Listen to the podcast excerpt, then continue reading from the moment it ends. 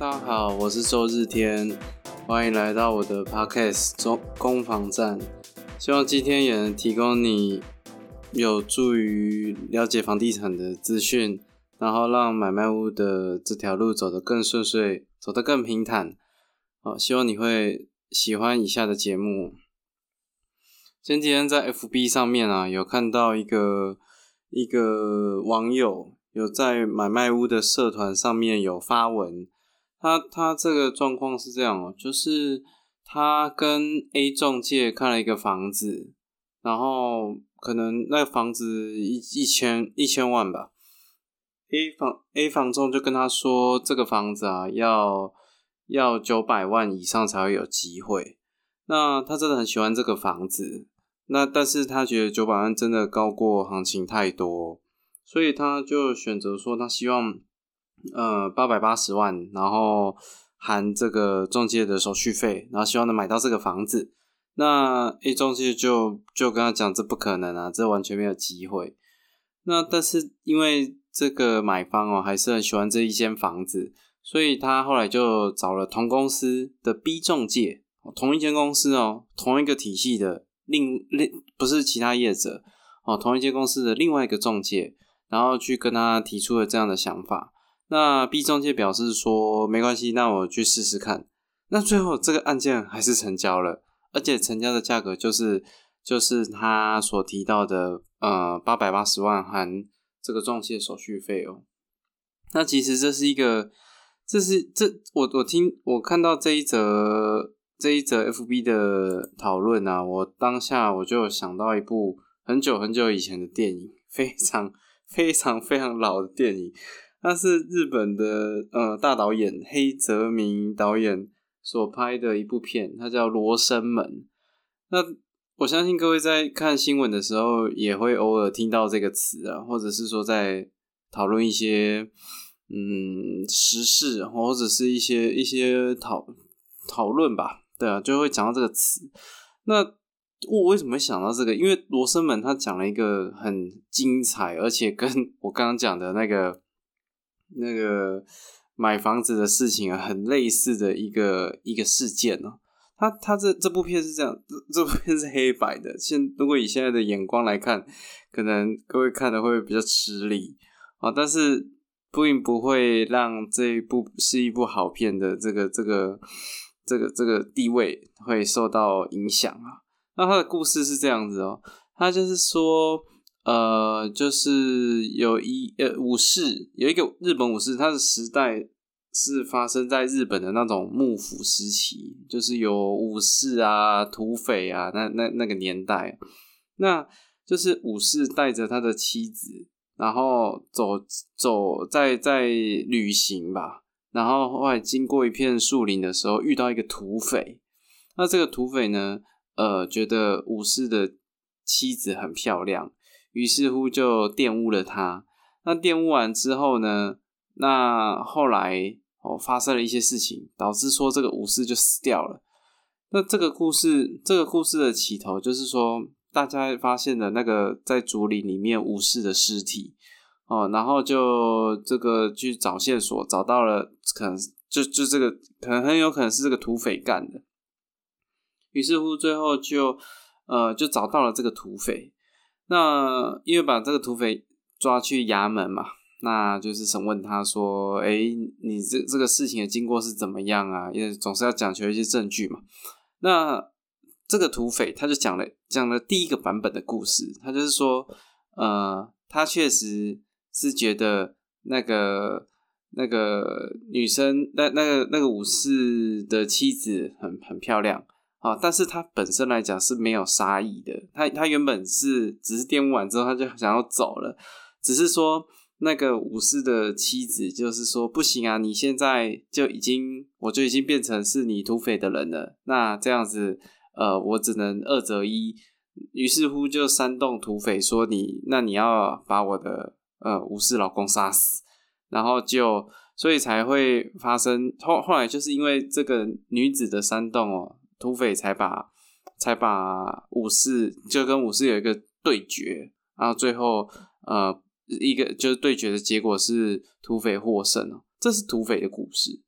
那土匪想表达的是说，他今天道义有道啊，他并没有，他并不是故意就是要杀死这个武士的。哦，这是土匪的故事啊，土匪就是个粗人。那后来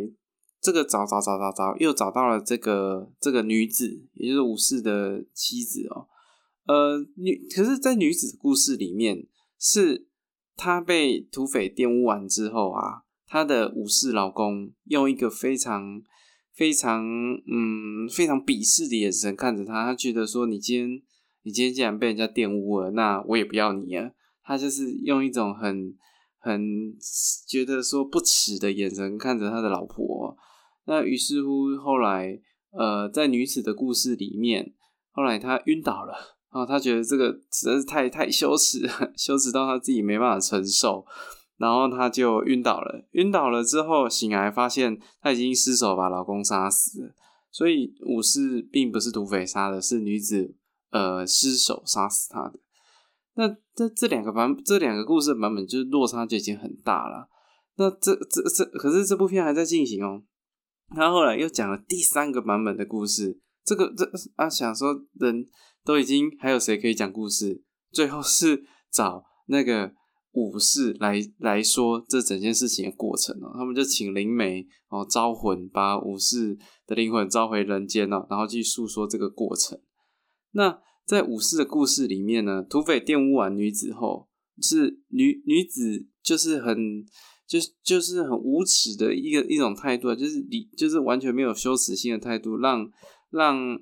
在场的土匪跟武士其实都觉得很恶心哦。就是被玷污完之后，其实女子是很不 OK 的。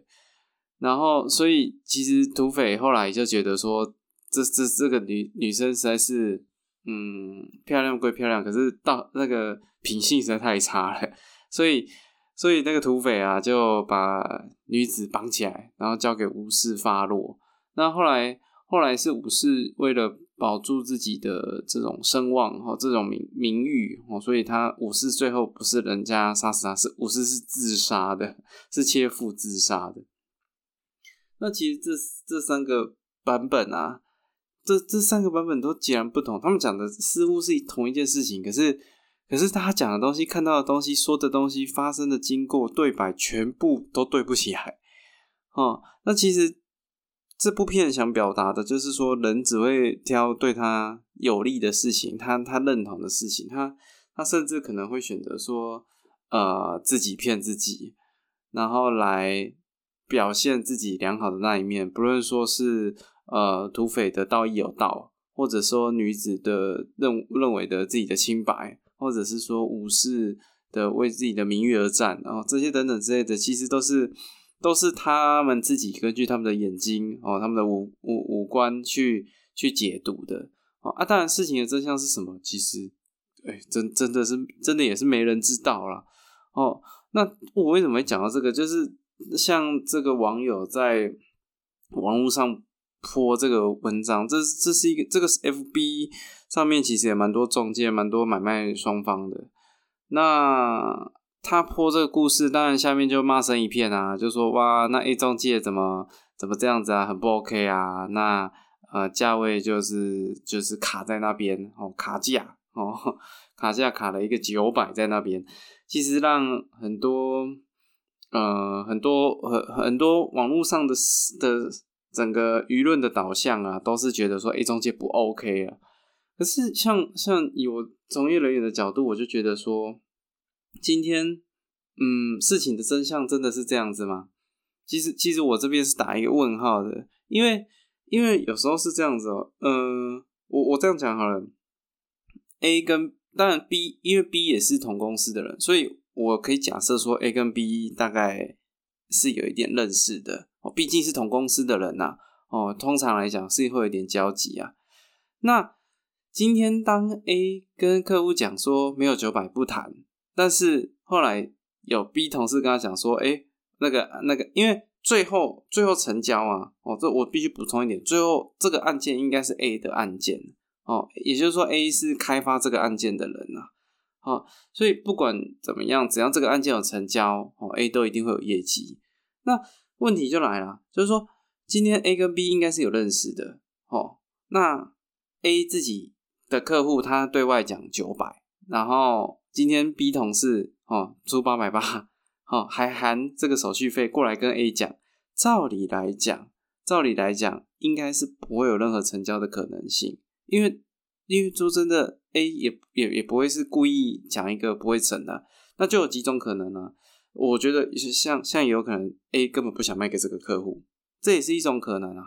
因为有时候其实买卖不是只有加薪的事情，它其实是有时候是一个很复杂的过程。比如说交屋的时间，比如说屋况屋况的一些呃一些确认，或者是说对于贷款的一些限制啊，或登记名义人，或者甚至是说在看屋的过程里面，其实买方跟 A 讲的价格更低，但可能只有讲八百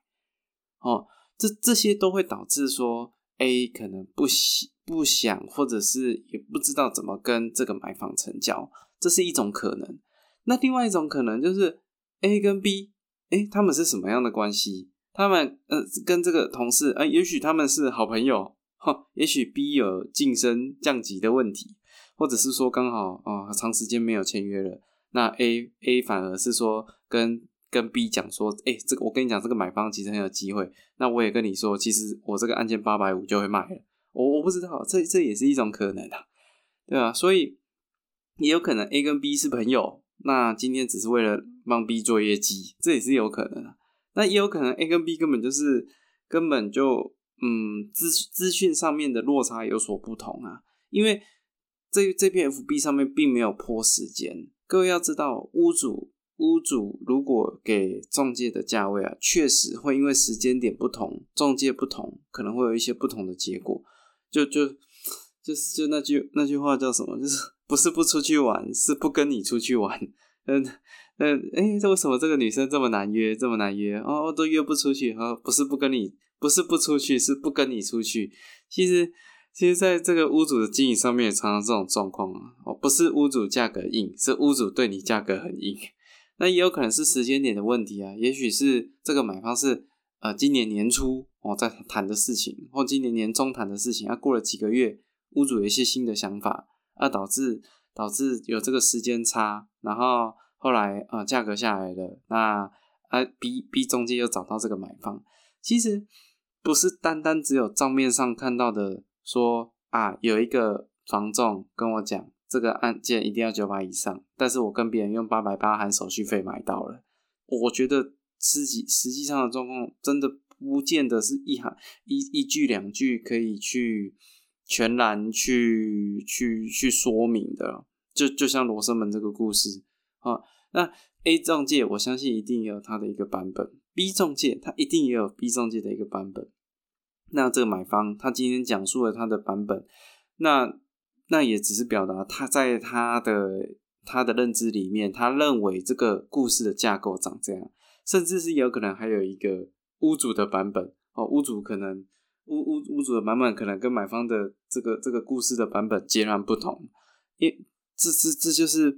这买卖这件事情啊，各位简单讲一下，一个一个是买方，一个是卖方，那买方又有买方的经纪人，卖方又有卖方的经纪人，这这个光这个。这个东西里面就有四个对象，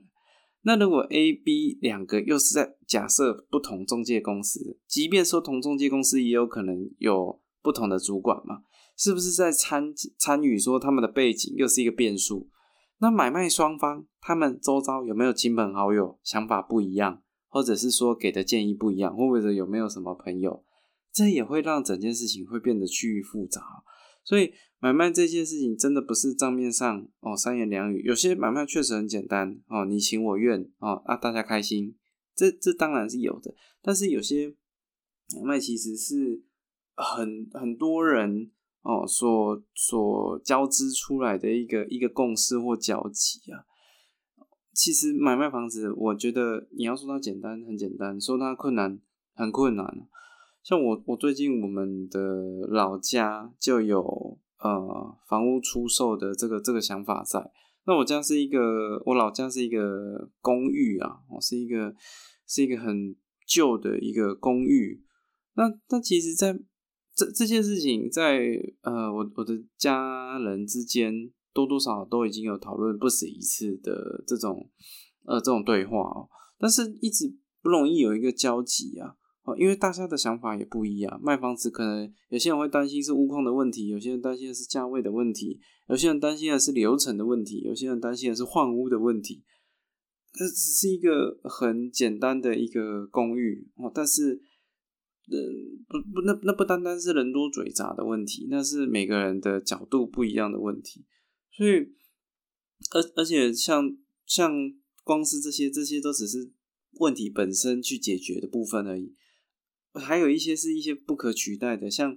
像我第一次讨论到这件事情的时候，我还觉得就是很难过，非常非常的难过，还会还会那时候开着车哦，听到这个有有卖物的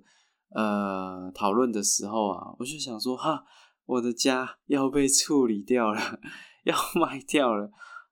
那那那那我那我以后我要回到我我要去哪边？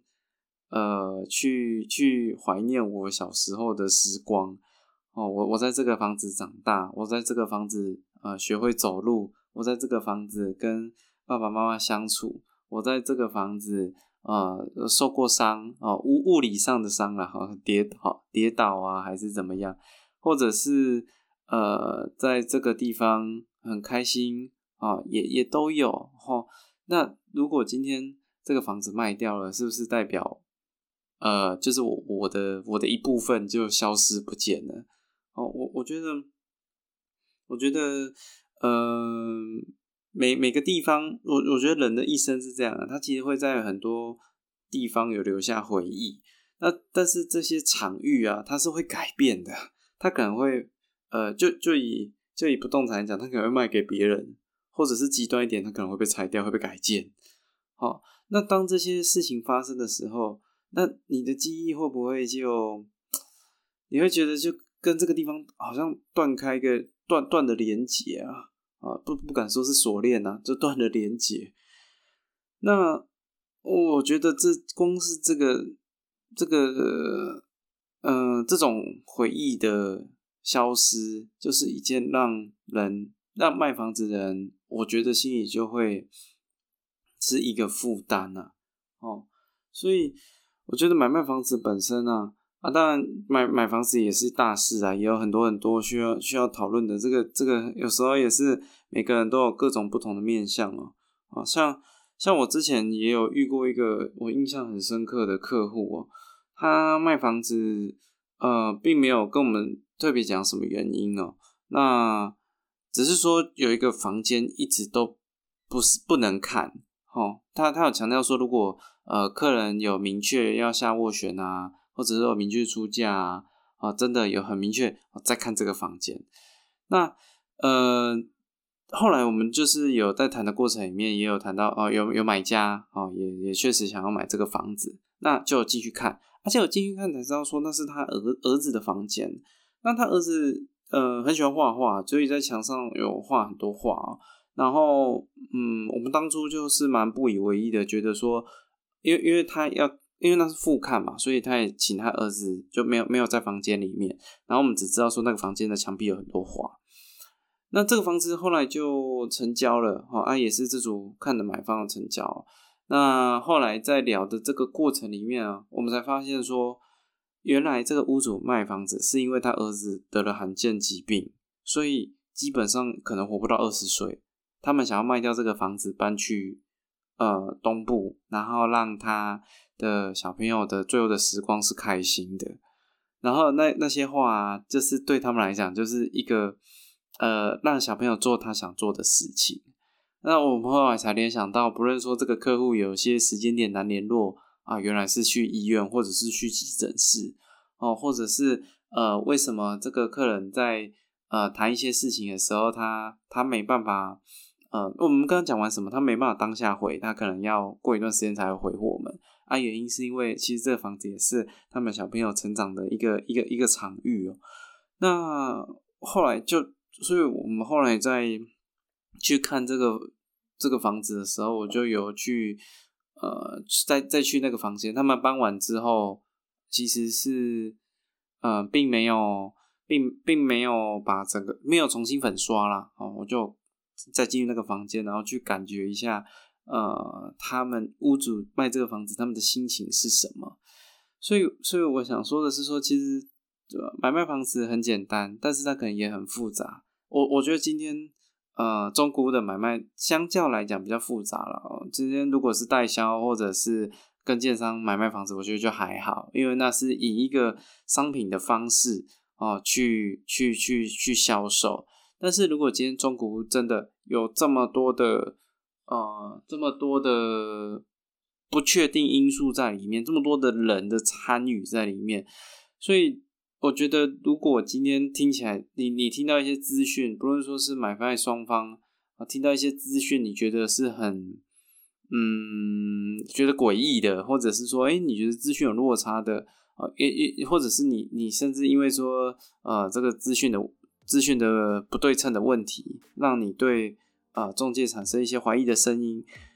也许也许。站在罗生门的角度哦，你会看到一个截然不同的故事哦。那希望呃今天这个提供的资讯呢，呃会对各位有帮助哦。啊，那也也希望说啊这个节目可以让你的买卖屋这条路上可以走得更顺遂，然后不会遇到一些奇奇怪怪的事情啊。大概是这样啊。谢谢各位的收听，我是周志天啊。希望这个节目你会喜欢。攻防战就讲到这边，谢谢。